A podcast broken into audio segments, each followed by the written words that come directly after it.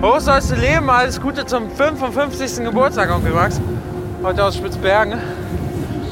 Lass dich schön feiern und hochleben und ich hoffe, wir sehen uns bald wieder. Der Umweltaktivist Viktor Wegener setzt von Spitzbergen aus noch ein paar Grüße ab, die allerdings wegen des schlechten Empfangs nicht rausgehen. Dann verschwindet er in einem Betonstollen, dem Global Seed Vault. Beim Versuch, dort Samen zu entwenden, wird er angeschossen und ist danach verschollen.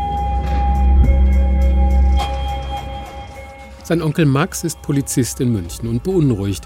Erst recht, nachdem Viktors Ex-Freundin Faisa ihm von dessen Recherchen erzählt. Auf der Spur krimineller Machenschaften von globalen Saatgutkonzernen. Seine Sorge ist, die letzten großen drei Saatgutkonzerne der Welt würden versuchen, sich über lokale Saatgutbanken Zugang zu uralten Sorten zu verschaffen. Und welches Interesse haben die an uralten Samen? Eine neue Sorte heranzüchten und sich patentieren lassen.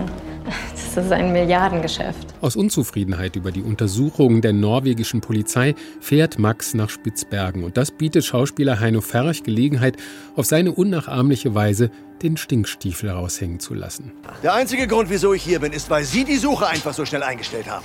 Weil ihr Viktor Wegener die Insel verlassen hat. Wofür es keine Beweise gibt. Der auch gesundheitlich angeknackste Polizist bekommt Unterstützung von der ebenfalls psychisch belasteten norwegischen Kollegin Thea. Hier lagern Samen aus aller Welt, friedlich nebeneinander.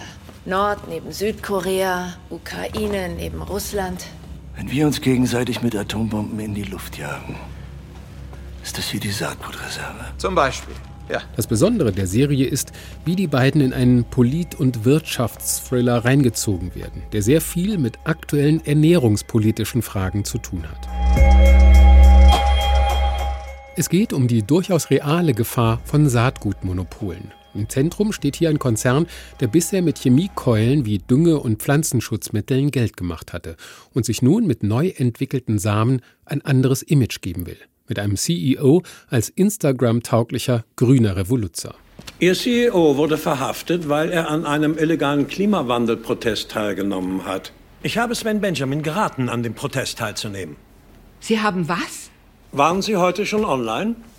Wenn ja, dann wüssten Sie, dass Ihr CEO als echter Held gefeiert wird. 180-Grad-Wende, neues Image, neuer Look. Und so wird auch BSG wachsen und prächtig erblühen in dem Glanz einer neuen grünen Ära des Kapitalismus. Rainer Bock gibt einen vielleicht etwas zu abgebrühten Lobbyisten, aber über seine Figur eröffnen sich faszinierende Verflechtungen in die europäische Wettbewerbspolitik. Das lässt einen unweigerlich an Glyphosat, Artenvielfalt, aber auch an Migrationsdebatten denken. Mit EU-Politikerinnen und Politikern, die zwischen Hungerhilfe, Friedensverhandlungen und Flüchtlingspolitik in Abhängigkeiten stecken und sich einer aggressiven Lobby gegenübersehen, inklusive Bestechungen, Drohungen und skrupelloser Erpressung. Kronberg ist mit der EU-Kommissarin für Außenpolitik liiert. Mel O'Connor? Unsere Mel? Was für ein verrückter Zufall. Das ist doch ein Zufall, oder? Das waren Sie? Es könnte sich auf jeden Fall als nützlich erweisen. Die Serie packt das alles in einen emotional fassbaren, in seiner Komplexität begrenzten Thriller. Aber das von Christian Jelsch und seinem norwegischen Kollegen Axel Helstenius verfasste Drehbuch ist sehr gut recherchiert. Und es richtet die Aufmerksamkeit auf Entwicklungen, die man vielleicht nicht auf den Titelseiten findet, die uns aber alle betreffen. Denn es geht um die entscheidende Frage, wer künftig welche Nahrungsmittel zur Verfügung hat.